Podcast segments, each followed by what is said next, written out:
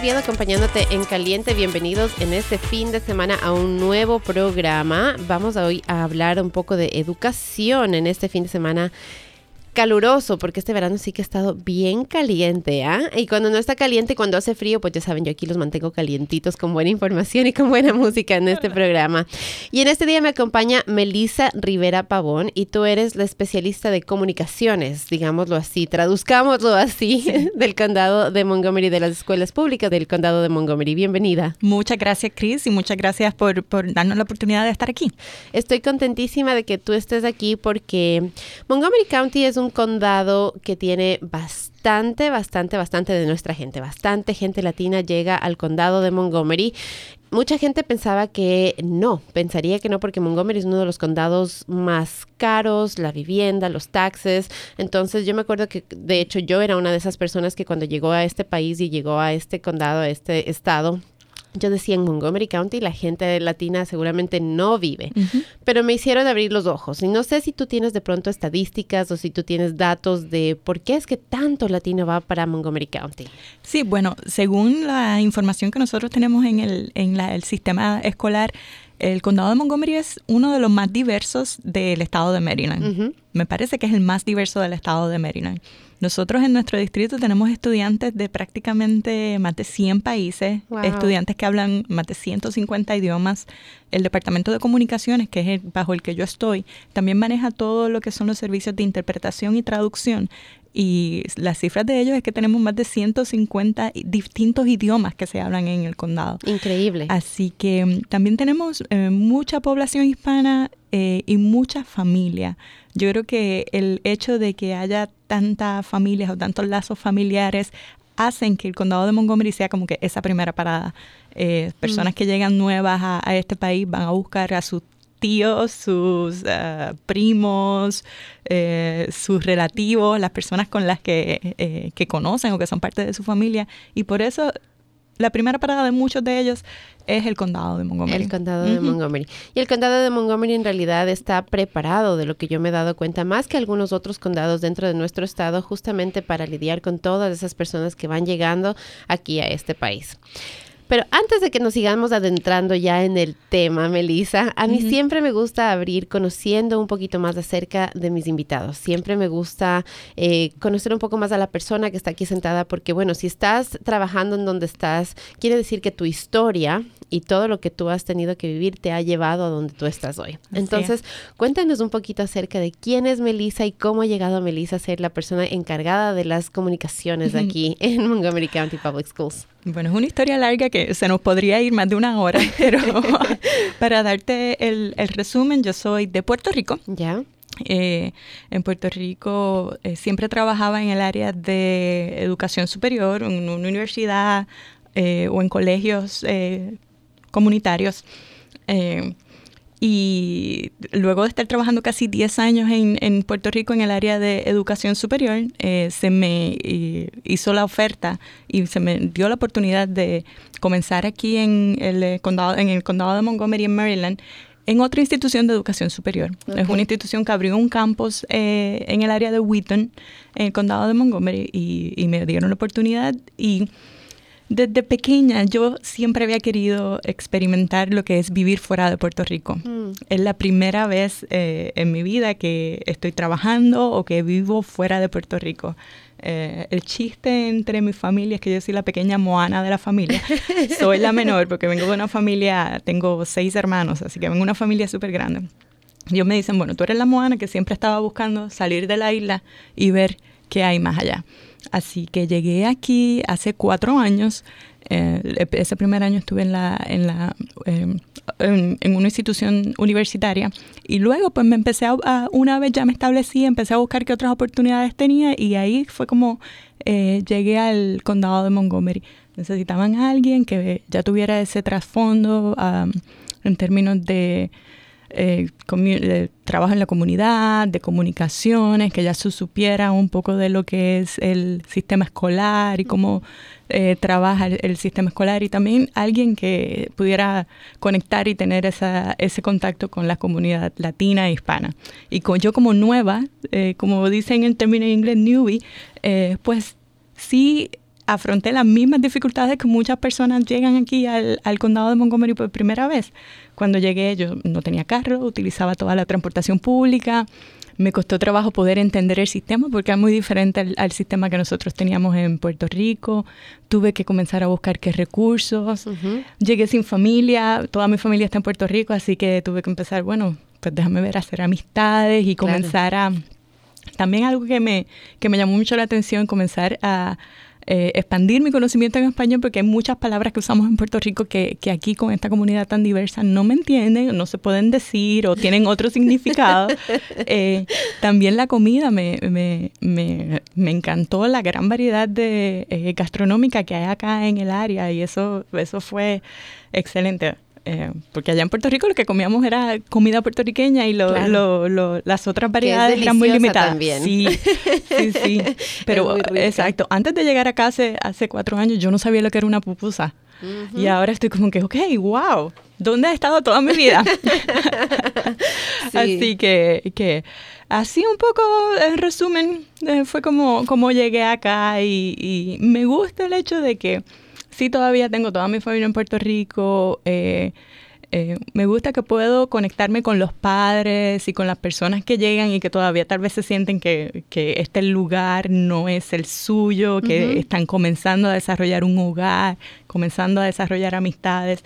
Y en esa, en esa parte pues siento mucha empatía por ellos y yo creo que ellos también, o que los padres y la comunidad lo ven en, en mí porque igual estuve en la misma situación. Claro. Y qué bonito, mira eso. Sabes que he tenido un par de personas en realidad aquí en mi estudio de Puerto Rico que comparten justamente esa experiencia y dicen, ok, yo soy de Puerto Rico, yo soy ciudadana americana, pero es un cambio tal cual como venir de cualquier otro país de Centro y Suramérica llegar aquí ya a los Estados Unidos en sí.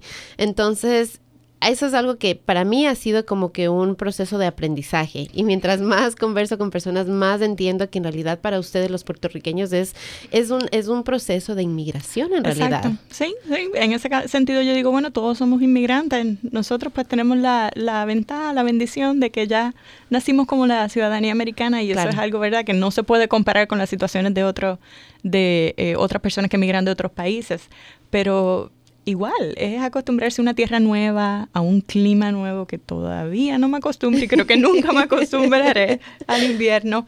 Eh, y hace, comenzar a hacer esas conexiones y estar ah, viviendo en un lugar que no es tuyo, pero tienes que hacer parte eh, de, tu vida y tienes que empezar a construir de ahí. Que uno mismo decidió venir y a seguir construyendo ahí un nuevo futuro. Así es. Cuéntanos, Melissa, ¿Cuál es tu función? ¿Cuál es tu función aquí en, el en la Escuela Pública Montgomery County como la especialista de comunicaciones? Sí, bueno, pues en, la, en el Distrito Escolar del Condado de Montgomery yo manejo el 90% de las comunicaciones en español. Por un lado está el área de eh, contacto con los medios, de relaciones públicas, de tratar de buscar historias positivas de nuestros estudiantes y que los medios los cubran. Eh, también está por otro lado, que es el más que me gusta, es el de alcance comunitario, el de ir a las comunidades y hablar con los padres sobre todos los recursos que tienen las escuelas públicas en español. Eh, sobre cómo navegar el sistema escolar. Porque, del mismo modo, el sistema escolar en Puerto Rico era muy distinto aquí. Y pasa que es muy distinto también en muchos países de Centro y Suramérica. Correcto. Así que yo gran parte de mi tiempo estoy visitando reuniones de la PTA o de las asociaciones de padres y, maestros, eh, asociaciones comunitarias como Identity, Casa o el Gilchrist Center, que es un, es un centro del gobierno, pero que ofrece también servicios al, al, a los inmigrantes y a las personas que llegan nuevas, para ayudarlos y orientarlos sobre mire, usted llegó aquí a este país, pero usted tiene derecho, usted puede ir a hablar con el maestro, puede ir a pedir una cita con el principal. Si el principal, el maestro, no habla español, puede solicitar un intérprete eh, usted tiene el derecho de ir y revisar las notas o hablar con el consejero de su hijo, que son cosas que mucha gente no sabe por desconocimiento y eso es muy importante para que los niños tengan éxito en la escuela. Sí, claro que sí. Así que está conectado una cosa con la otra. Claro que sí. Entonces tú hablaste de recursos que se ofrecen y que se ofrecen en español. Cuéntanos un poco acerca de estos recursos. ¿Qué recursos tienen disponibles en el sistema de escuelas de Montgomery? Bueno, hay muchísimos recursos. Eh, tenemos una página de internet que está completamente en español.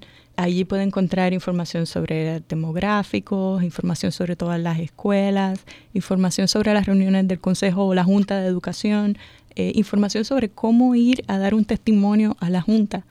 Eh, que eso es algo que también es muy nuevo, que las personas no saben que yo puedo ir a una reunión de la Junta y presentar mi testimonio si yo necesito algo en específico. Cuando hablamos de la Junta, ¿de quién estamos hablando? Es el Consejo de Educación, son los, eh, los miembros electos que forman el Board of Education o el Consejo de Educación, que son los que prácticamente rigen las políticas y reglamentaciones del, del distrito escolar.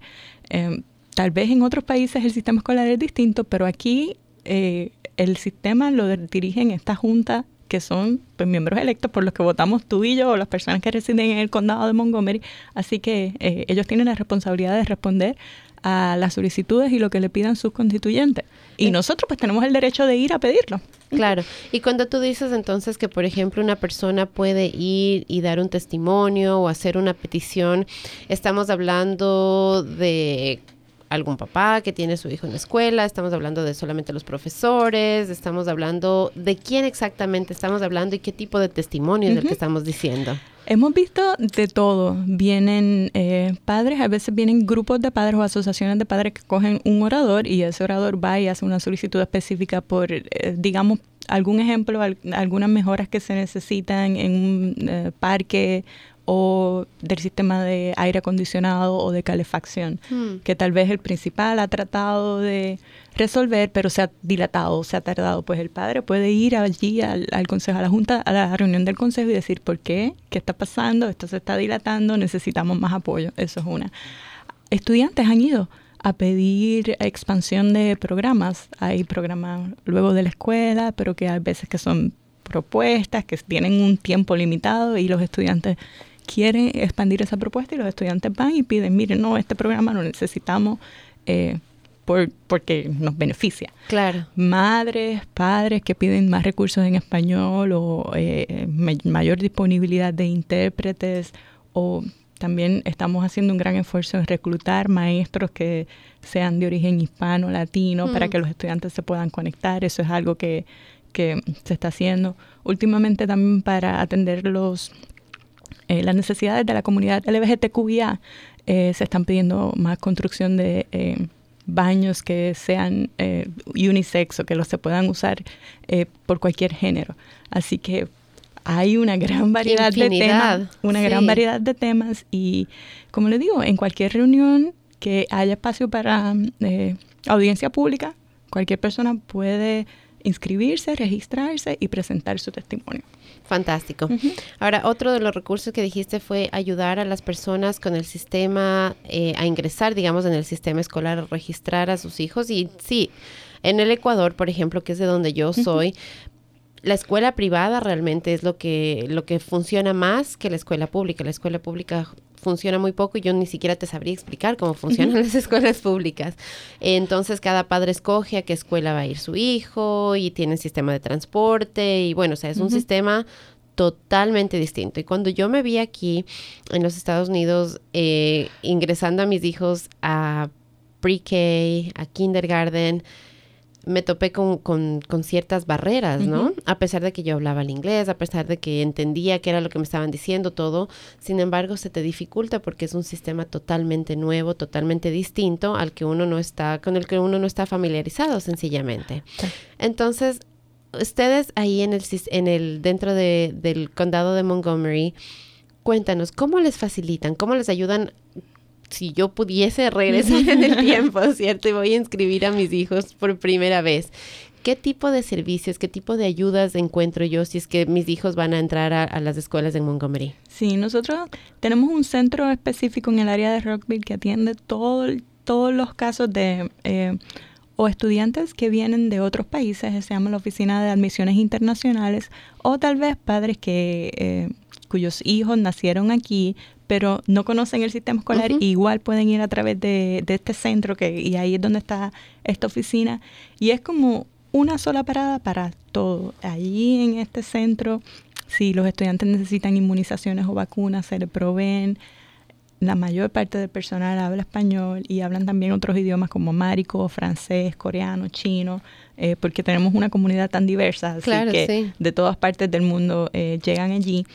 Eh, y le explicamos paso a paso cuál es el proceso para inscribir a los niños a la escuela. Como mencionas aquí, en el, bueno, en el condado de Montgomery, el niño tiene que ir a la escuela asignada según la dirección en la que resida, viva eh, los padres, las personas. Si hay alguna condición especial, pues hay algún proceso, se orienta sobre ese proceso de cómo podría eh, cambiar la dirección, cambiar la escuela en la que va el niño por términos de logística o de transportación.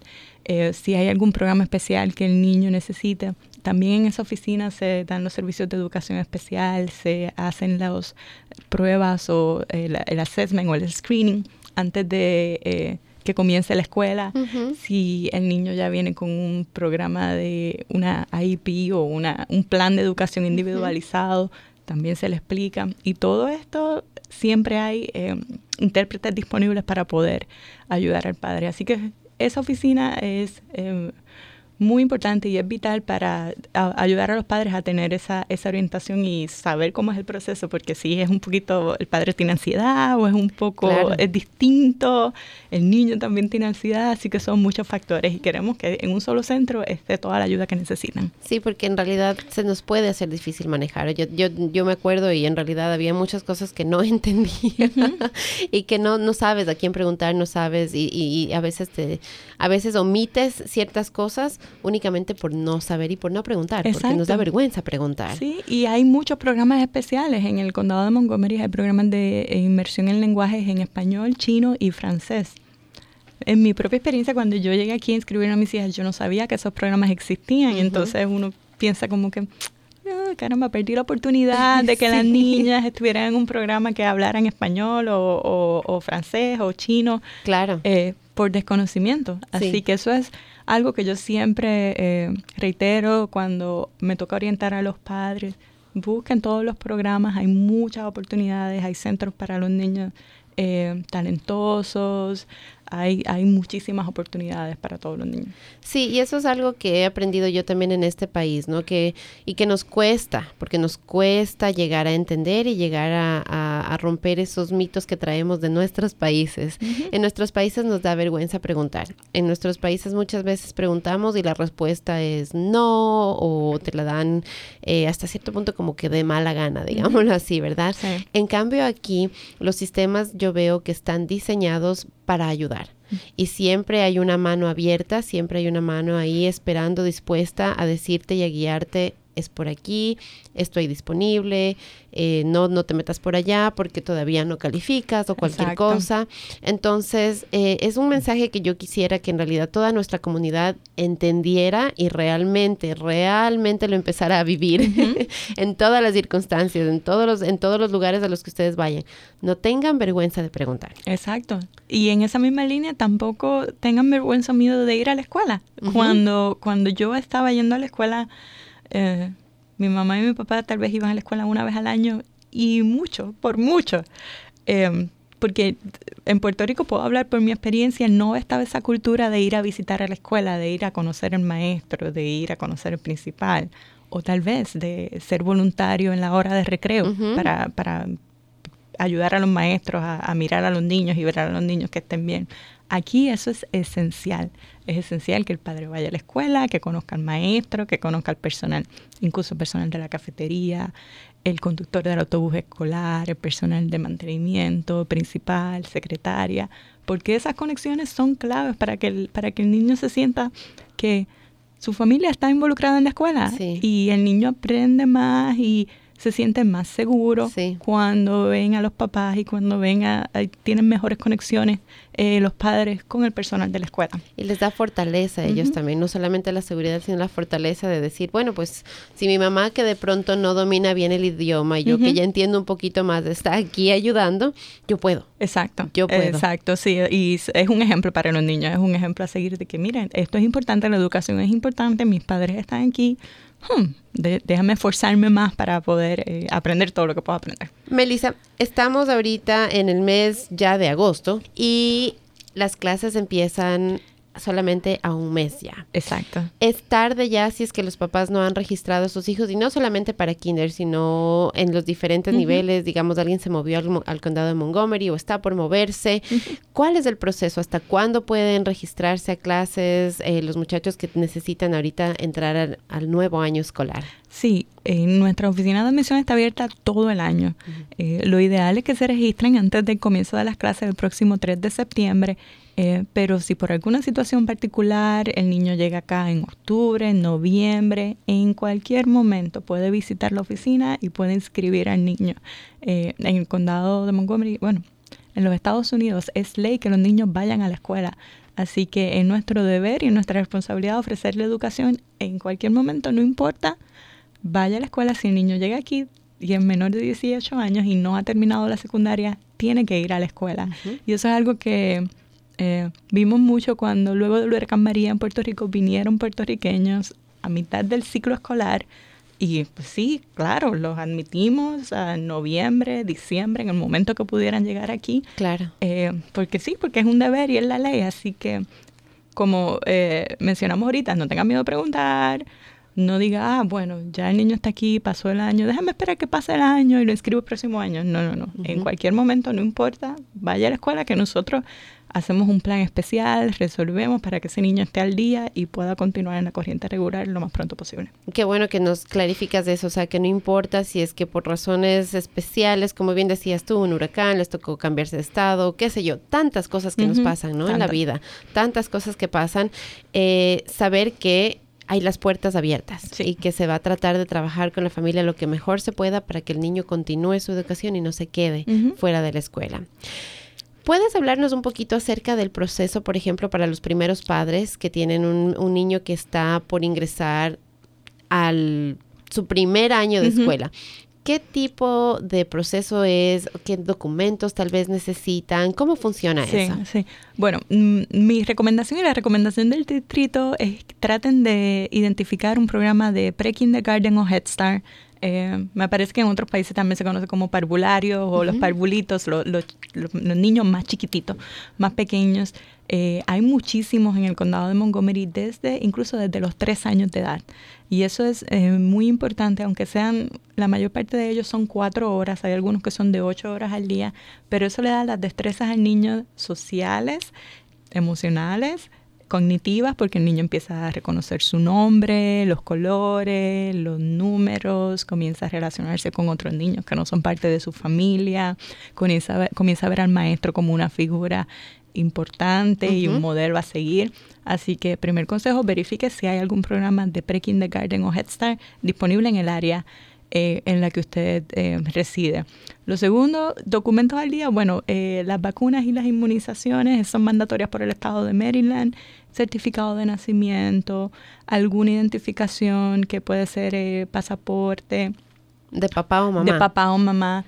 Nosotros no verificamos eh, nada de ciudadanía ni de estatus. Eso no es algo que ni siquiera se pide. Puede ser pasaporte de cualquier lugar eh, y solo admitimos como identificación válida. ¿Eso es específico en el condado de Montgomery o eso está bajo ley? ¿Sabes tú? No sé. Esa es la práctica en el condado de Montgomery, eh, pero no, no, no tengo conocimiento si en otros condados o en DC es distinto o acá. es distinto. También necesitamos alguna prueba de la dirección en donde está residiendo la familia, si es una propiedad alquilada, un apartamento, una casa que sea compartida. Puede ser hasta una carta del dueño que certifique que en esa dirección reside la familia. Mm. Eh, y básicamente eso son lo más importante, las pruebas de edad, pruebas de identidad y la prueba de residencia o el lugar en donde vive la familia.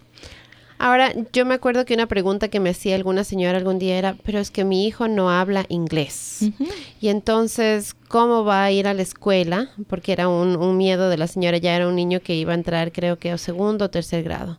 Y me decía, ¿cómo, cómo, cómo va a ir mi hijo y cómo va a poder estudiar y cómo va a poder aprender si ni siquiera se va a poder comunicar con los otros niños ni con los maestros? Entonces, ¿qué le podemos decir a esas familias que de pronto tienen ese miedo, no? Sí, sí, y es un miedo que igual yo tuve cuando mi niña llegó aquí, la más pequeña, ahora tiene eh, siete años, no hablaba eh, nada de inglés.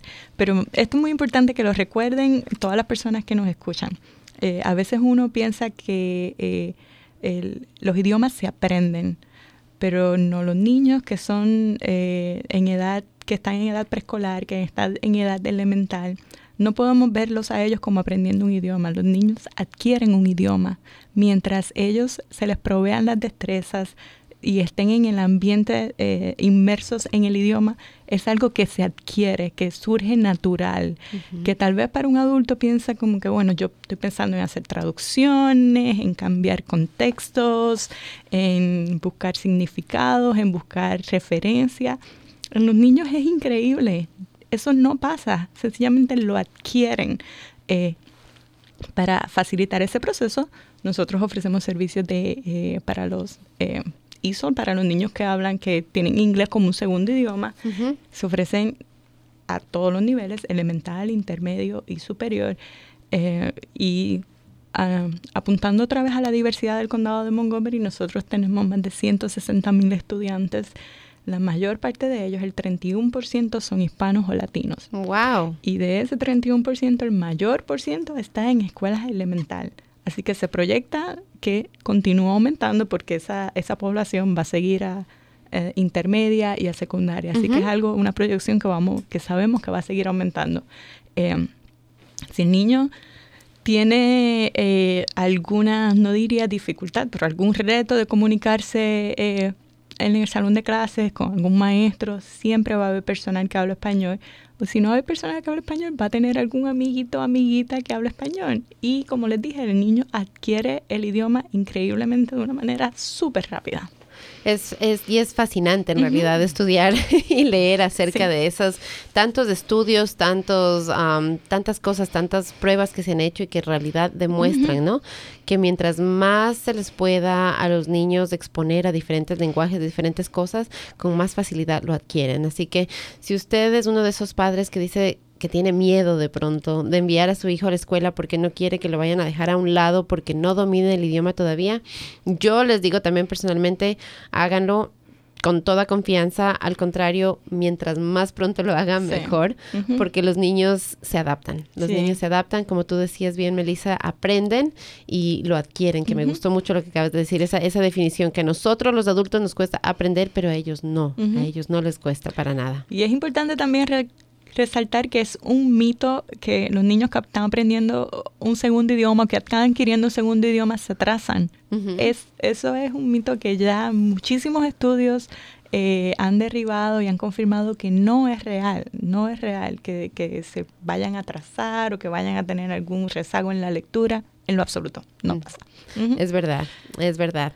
Melissa, cuéntanos ahora acerca de eventos, porque yo sé que ustedes siempre tienen eventos durante todo el año eh, para nuestra comunidad latina. Entonces, no sé si nos cuentas acerca de algunos de los eventos que tienen programados. Sí, el evento en que eh, estamos trabajando más arduamente y el que queremos recordar a toda la comunidad es que vamos a eh, regresar otra vez con la feria de regreso a, a clases, feria de regreso a la escuela eh, es un evento que nosotros ya habíamos hecho por muchos años, el condado de Montgomery había hecho por muchos años y por los pasados dos años se puso en pausa por, por retos presupuestarios, eh, pero este año regresamos otra vez, así que va a ser el próximo 24 de agosto en el área de Wheaton, en el Westfield Mall en Wheaton, va a ser dentro del, del, centro comercial, así que ya no vamos a tener que tener las carpas en el estacionamiento, va a estar con aire acondicionado, allí muy refrescado, dentro de un eh, espacio cerrado con, con, aire acondicionado y con muchas eh, facilidades e instalaciones que nos facilitan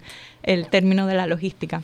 Eh, allí vamos a tener todo lo que usted podría necesitar eh, ya sea para inscribir un niño nuevo a la escuela, para conocer sobre los programas y servicios que tenemos, eh, desde va a haber personal de educación especial, personal de los programas de educación bilingüe, personal de la oficina de comunicaciones, personal de eh, la oficina de asistencia al lenguaje que provee los intérpretes y los traductores. Em, tenemos muchos socios de la comunidad que nos están ayudando.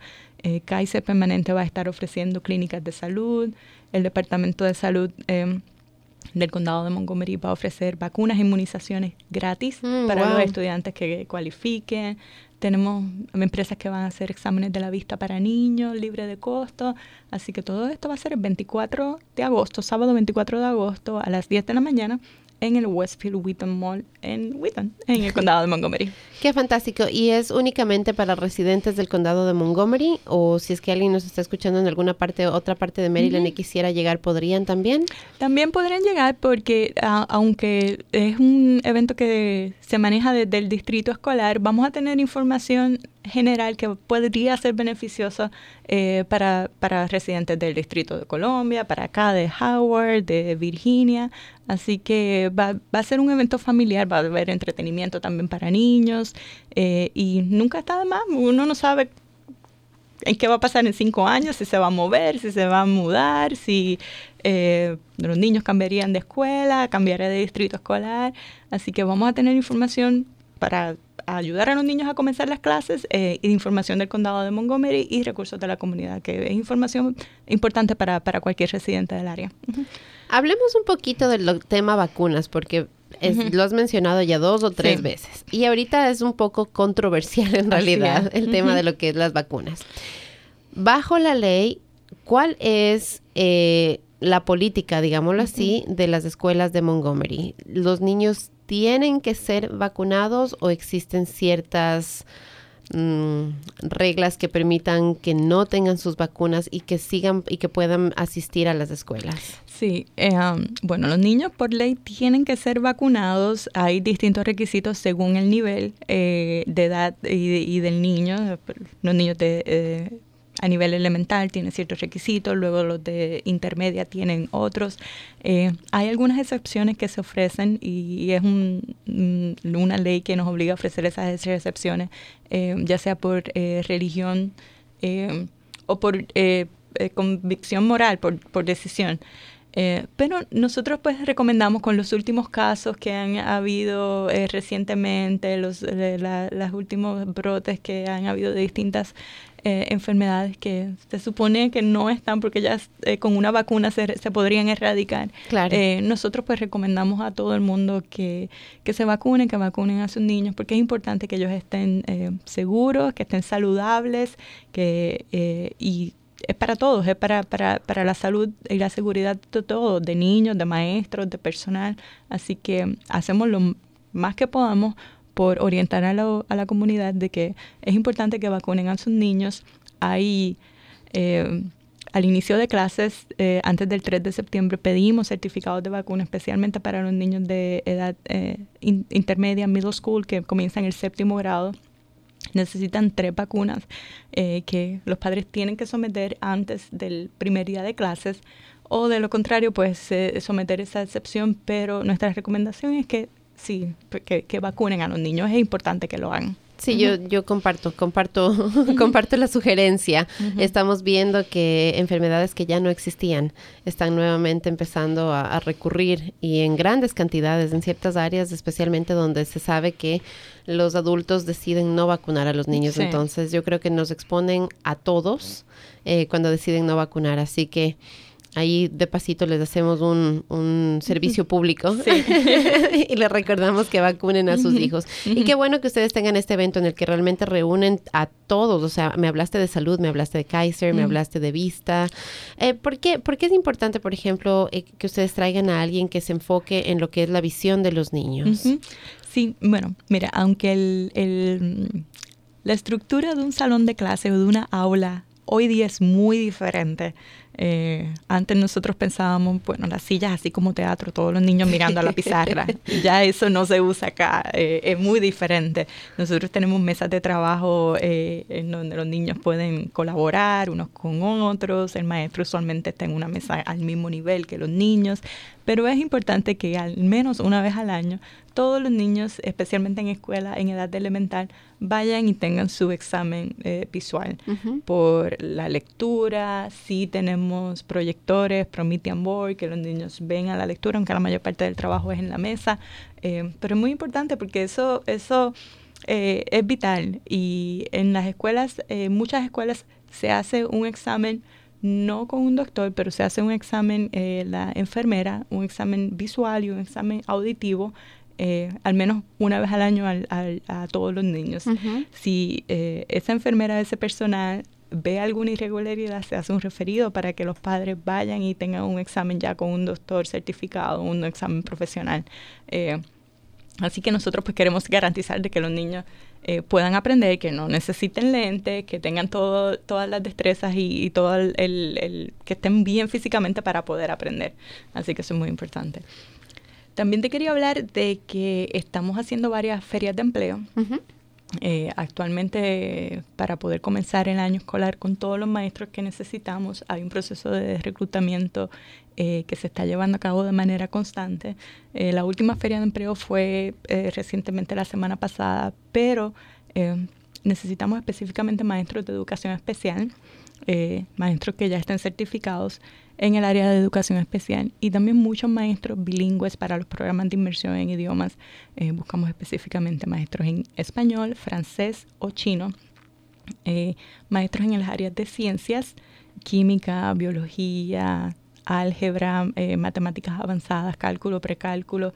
Así que cualquier persona que esté interesada, que, piense que tiene la vocación, porque eso es lo más importante, hay que tener vocación para poder ser maestro, eh, algún graduado reciente de aquí mismo, de, Howard, que quiere comenzar a, practicar como maestro, eh, los exhorto a que busque la página de las escuelas públicas del condado de Montgomery, montgomeryschools.md.org. Eh, hay un, una tableta, un, tab que se llama Careers, que dice Career, y ahí está toda la información de las posiciones eh, para maestros que tenemos disponibles.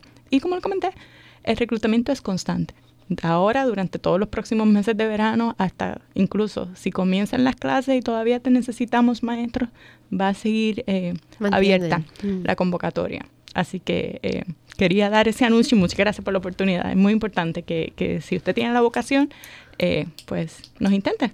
Sí, sí, sí. Muchas veces tenemos la experiencia, ¿no? Tenemos la experiencia, pero mira, por ejemplo, a mí varias veces me han dicho aquí, ¿quieres enseñar radio? Y se me pone como fría la, la, sangre de pensar que voy a estar frente a un aula con tantos alumnos que ya no son niños, ¿no? Aquí en el college ya son personas adultas, digámoslo así, y y no solamente eso, es una gran responsabilidad. Entonces hay que tener paciencia. De pronto uno tiene los conocimientos y uno les podría enseñar, pero yo prefiero en realidad trabajar uno a uno. Entonces yo lo que he preferido y lo que he optado por hacer es hacer pasantías. Porque como tú decías, yo no me siento que tengo esa vocación. No, no, no creo que me podría sentar a revisar deberes que me podría sentar a revisar pruebas, que cosas así. Entonces, me parece mejor a mí, porque yo también me gusta aprender de esa manera, es tener la oportunidad de estar trabajando directamente con una persona uno a uno aquí en el estudio, enseñándoles las cosas, cómo funcionan, todo. Esa es la manera en la que yo enseño. Entonces, qué importante que tú mencionaste eso, que no es únicamente el tener los títulos del conocimiento, sino esa vocación, porque es lo que nuestros niños necesitan en realidad. Un profesor puede construir o destruir los sueños de un niño. Entonces, importante tener las personas correctas. educando a nuestra, a nuestra juventud. Sí, eso es algo que yo recalco mucho porque eh, igual compartiendo tu experiencia, yo llevo muchos años trabajando en el área de, educación. Eh, y me encanta visitar las escuelas, me encanta pasar un día en las escuelas y visitar a los niños y estar en, en, las aulas con ellos. Eh, pero sí, eh, se necesita mucha paciencia, mucha vocación, se necesita amor por la profesión para poder estar cinco días a la semana, a veces seis siete, ocho horas con un grupo de niños que tienen muchas necesidades, un grupo diverso. Totalmente. Eh, es, es un reto y pues... Saludamos a todos los profesores, sí. todo nuestro respeto. todo, nuestro respeto. Sí, sí, sí, porque es una, es una profesión muy, muy, muy sacrificada. Hablemos un poquito de los padres, porque nos hemos enfocado un poco en los niños y, las necesidades de ellos y cómo el sistema pues les ayuda a ellos para asegurarse de que su experiencia dentro de la escuela sea positiva y puedan aprender y puedan seguir creciendo. Pero hablemos un poco de los padres, porque para los padres, especialmente cuando no dominan el idioma o cuando han venido, a pesar de que lo dominen, pero han venido de otro lado, eh, también se sienten un poco intimidados. Eh, tú hablabas, por ejemplo, del, del, PTA, que es la Junta de Padres, eh, y ahí yo me acuerdo que cuando yo asistía a las reuniones, yo era la única latina. Sí. Yo era la única hispana que estaba ahí sentada y, y entonces yo decía, pero si esta escuela es tan diversa, Sí. ya vemos tantos padres latinos, ¿dónde están? ¿Y por qué no están aquí? Entonces, ¿cómo, cómo dentro de tu, de, de- de- de tu cargo, cómo ayudan y, y qué tipo de sistemas tienen para que los padres se involucren? Porque hablábamos de eso antes, ¿no? Que es importante que los padres se involucren, que estén presentes, que estén ahí para sus hijos. Entonces, cuando llegan al, al condado de Montgomery, ¿qué tipo de, de ayudas, qué tipo de recursos, qué tipo de oportunidades incluso tienen los padres para poderse involucrar y poderse tener, crear esa relación con la escuela? Sí, eh, y exactamente como mencionas. A mí igual me ha pasado la misma experiencia, que a veces voy a las reuniones de la Junta de Padres y en una escuela que la mayor parte son de estudiantes son hispanos latinos, los padres que veo allí en la reunión no son No son latinos. represen- no, no son no representan a, a esos estudiantes. Eh, bueno, en todas las escuelas nosotros tenemos una persona que se llama un eh, coordinador de padres y la comunidad. Ok. Esa es la persona, ese es el lazo, la persona que está en contacto y es el, el enlace entre la comunidad y los padres de esa escuela eh, y el al personal administrativo eh, de la escuela. Así que mi recomendación primera, mi primera recomendación para los padres es que identifiquen a ese coordinador Mm. 90% de las veces eh, va a ser un representante demogra de, la, de la demográfica de la escuela. Ya. Eh, tenemos tenemos eh, personas de Etiopía, de Corea, de, de- de Hong Kong. Tenemos una gran variedad de diversidad según el, eh, la representación de la escuela. Eh, así que una recomendación es identifique a ese, ese coordinador y entonces vaya a las reuniones de la, de la PTA o de, de la Asociación de, de Padres. Es importante que los padres estén, sean parte de esas reuniones. Muchas veces la PTA tiene fondos para ofrecer programas eh, luego de la escuela que benefician a todos los estudiantes, así que es importante que los padres latinos eh, sepan de esas oportunidades y eh, hagan escuchar su voz eh, en términos de, ok, qué programas eh, se necesitan en esta escuela eh, o qué apoyo adicional se necesita o si eh, hay alguna actividad especial, ok, pues cómo vamos a invertir esos fondos, cómo vamos a coordinar eh, eh, esa actividad. Ya tenemos po- en pocas semanas el mes de la herencia hispana, ok, cómo Sí. vamos a celebrar para, para poder cultivar ese amor por la cultura entre, entre nuestros niños. Esas voces son importantes porque, porque al final en todo lo que redunda es en, la educación de los niños, así que eh, es muy importante identifique ese coordinador de padres y la comunidad, asista a las reuniones del PTA, eh, si necesita intérprete, puede pedir un intérprete, pero lo importante es que vaya, vea, conozca, haga enlaces con otros padres eh, y sepa qué está pasando en la escuela tras bastidores en esas reuniones. Eh, mencionaste el mes de la herencia hispana. ¿El sistema de escuelas de Montgomery tiene algún programa específico que celebra todos los años o es individual cada escuela? ¿Cómo celebra? Cuéntanos un poquito acerca. Sí, en- bueno, en, en la diversidad de nuestras escuelas es increíble, así que las escuelas, eh, cada una celebra sus distintos eh, eventos y actividades. Nosotros a nivel central desarrollamos un calendario de actividades con todos los eventos de todas las escuelas. Eh, usualmente desarrollamos una campaña de vídeos muy cortos, eh, eh, presentando como que el trasfondo de la persona. En este caso yo soy Melissa, yo soy de Puerto Rico y yo soy MCPS o yo soy mi distrito escolar, eh, porque queremos resaltar esa gran diversidad eh, que tenemos en, en la escuela. Pero la mayor parte tenemos 206 escuelas, así que casi prácticamente todas esas escuelas eh, hacen eventos eh, comunitarios que invitan a los padres y que destacan las distintas culturas de, de su comunidad. Qué bonito, qué bonito saber que eh, el sistema escolar hace un esfuerzo por celebrar la diversidad. Y qué importante en estos tiempos, especialmente ahora, ¿no? El celebrar la diversidad, el, el realmente eh, recalcar que mientras más diversos, más fuertes somos, que no es la idea que nos están vendiendo, digámoslo así ahora, Sí. de que debemos todos ser iguales, sino que al contrario, lo que debemos ser es... eh, celebrar, celebrar Sí. las diferencias, entendernos, respetarnos y así entonces podemos ser más, más, más unidos, pienso Sí. yo, ¿no? Nuestros, exacto, nuestro superintendente escolar, el doctor Jack Smith, él, él comenzó su carrera en educación hace muchísimos años como maestro de inglés, Eh, pero una vez llegó al condado de Montgomery, eh, que llegó como superintendente hace tres años ahora, eh, la, lo primero que él dijo, eh, la diversidad de nuestro condado nos hace más fuertes. Es mm. una ventaja. Eh, y eso es un mensaje que él ha recalcado a través de todos los años que lleva aquí como superintendente. es una ventaja cultural para los niños, para nosotros como distrito escolar, porque tenemos la oportunidad de el maestro aprende muchísimo de los estudiantes, además de que el estudiante aprende mucho del maestro. Eh, la, la, gran diversidad de culturas de las que, de las que uno aprende, eh, cómo expande su conocimiento en historia, en cultura, en tradiciones. Eh, es increíble. como te comentaba un poco cuando comencé, yo no sabía lo que era una pupusa antes de llegar aquí. Ahora yo tengo eh, mi niña más pequeña, está en segundo grado, y ahora ella adora comer sushi porque una de sus mejores amigas en la escuela llevaba sushi de almuerzo todos los días.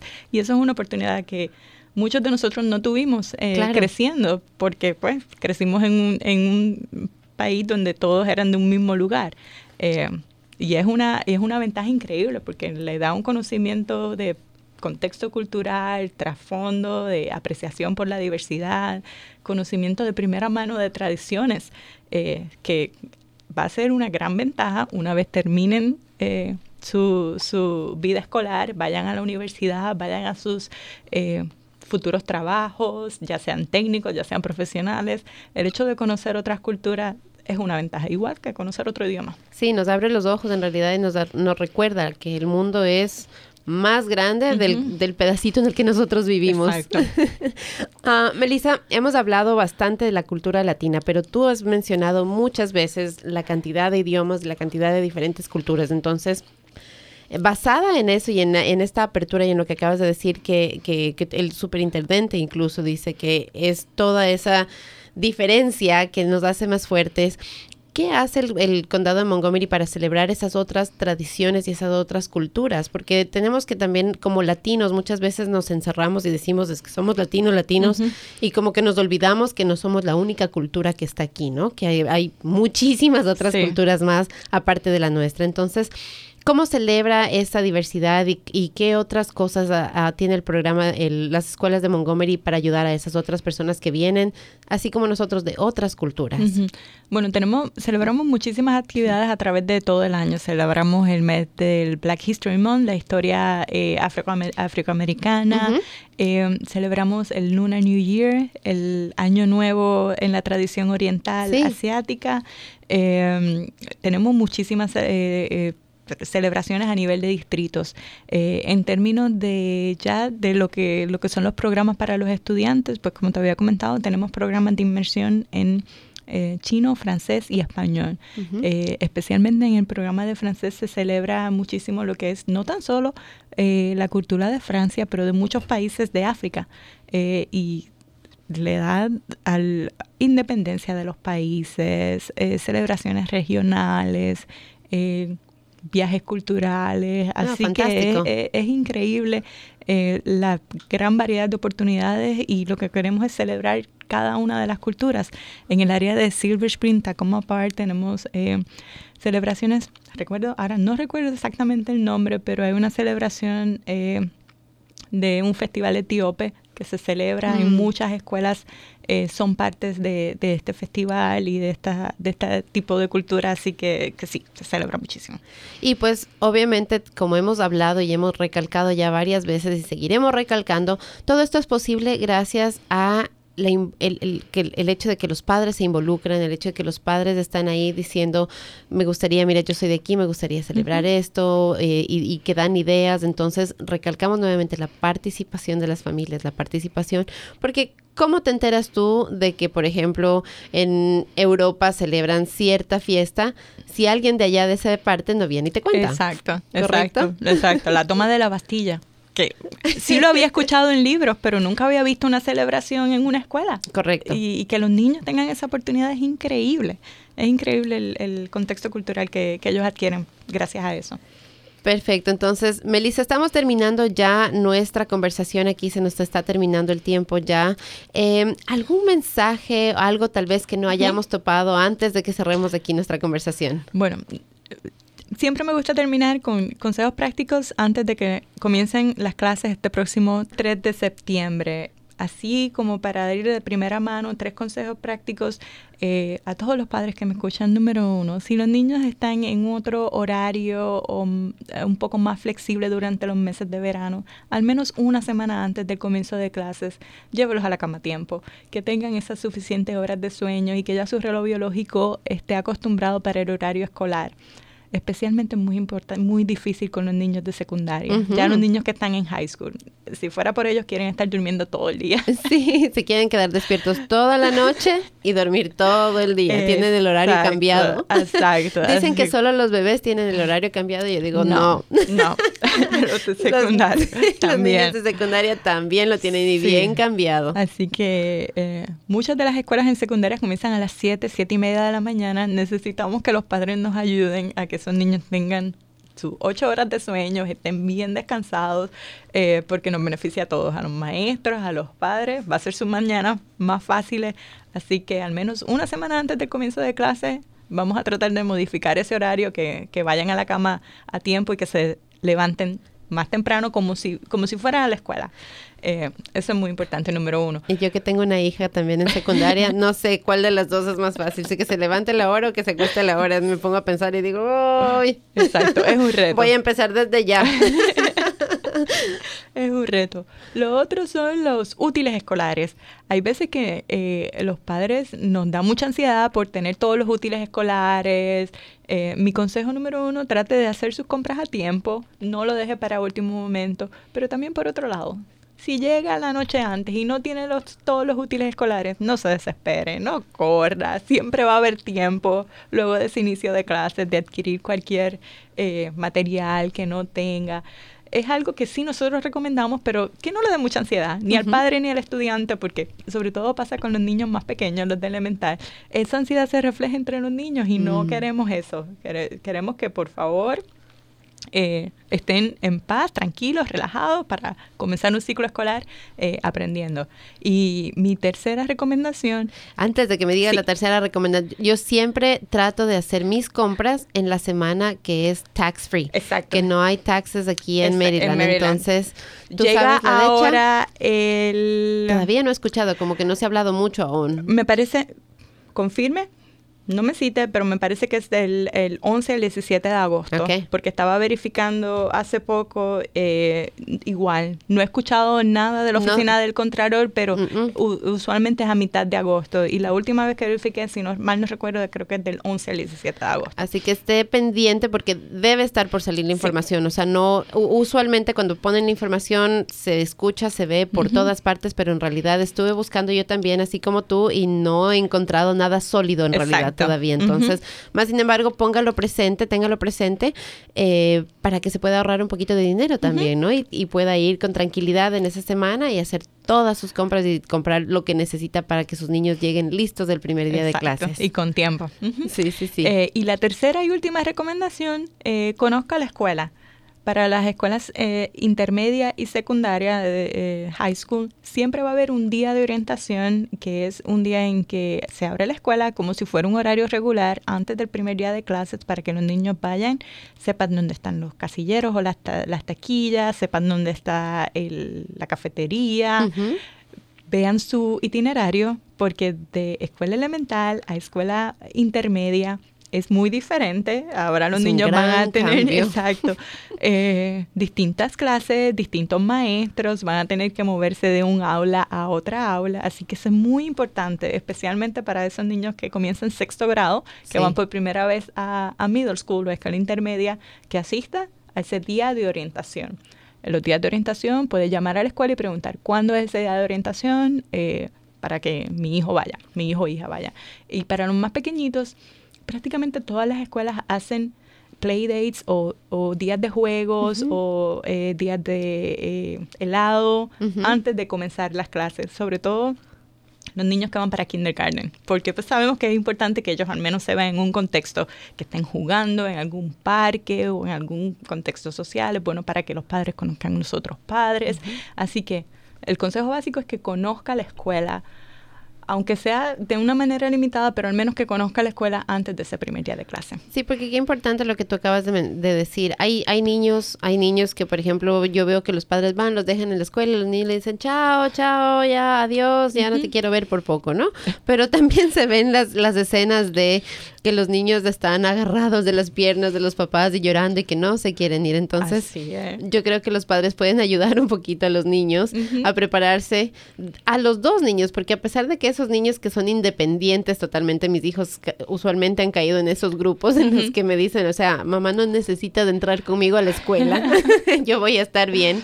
Ah, pero sin embargo, o sea, cuando regresan a la casa, ese, ese abrazo tan fuerte que no me lo habían dado hace mucho tiempo, o sea, quiere decir que sí hubo ansiedad, que sí hubo nerviosismo, que sí hubo miedo. Entonces, como padres, nosotros les podemos ayudar y dar un poco más de tranquilidad.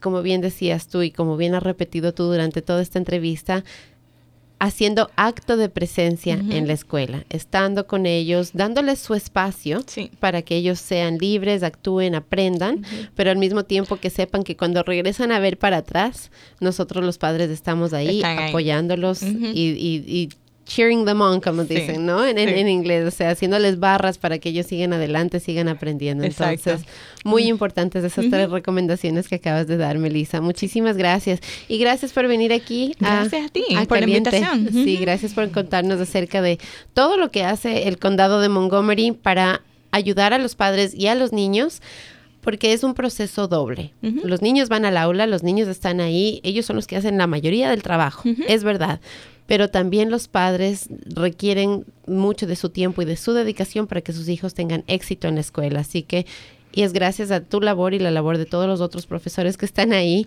y que los ayudan a los padres y a los niños a sentirse a gusto, que nosotros tenemos uno de los sistemas escolares más fuertes de la nación. Así es, y también quería recordar y mencionar que si usted quiere cualquier información o prácticamente detalles sobre todos los temas que, hemos hablado aquí hoy. Eh, nosotros tenemos una página en Facebook, eh, se llama MCPS o las siglas de Montgomery County Public Schools, MCPS, en español en Facebook. Ahí está prácticamente toda la información sobre eh, cómo ayudar a los niños de regreso a clases, los detalles de la eh, feria de regreso a clases, de las vacunas, inmunizaciones que necesitan, esos consejos prácticos. Hacemos noticias eh, durante el verano cada dos semanas con puntos importantes. nosotros lo tratamos de dejar solamente para los temas más importantes para la comunidad latina, porque queremos que sea una página con la cual se identifique la comunidad latina. Así que busquen en Facebook MCPS en español y ahí va a encontrar todos los detalles. Fantástico. Y para más información, si alguien de pronto dice, bueno, yo quisiera, preferiría hablar con alguien, algún número de teléfono donde puedan llamar. Tenemos una línea en español que es el 240 740 2837. 240-740-2837. Esa, ese número de teléfono, esa línea se contesta siempre en español y ahí le pueden orientar sobre cualquier información general que necesiten del sistema. Así que tiene todos los recursos ahí a su mano, en su teléfono literalmente, en Facebook, en las redes sociales o si prefiere hablar directamente con una persona puede llamar al número que Melissa nos acaba de dar. Melissa, muchísimas gracias por venir aquí a Caliente y gracias por traernos toda esta información fantástica. Y a todos ustedes que nos Gracias por sintonizarnos siempre los días viernes a las 6 de la tarde y los sábados a las 10 de la mañana o a cualquier hora y cualquier día en nuestra página de podcast que es dragondigitalradio.podbean.com. Que tengan un fantástico fin de semana y una hermosa semana, que todo sea bendición y que sigan siempre con buenas vibras. Hasta la próxima. Un besito. Connect with us. We are Dragon Digital Radio.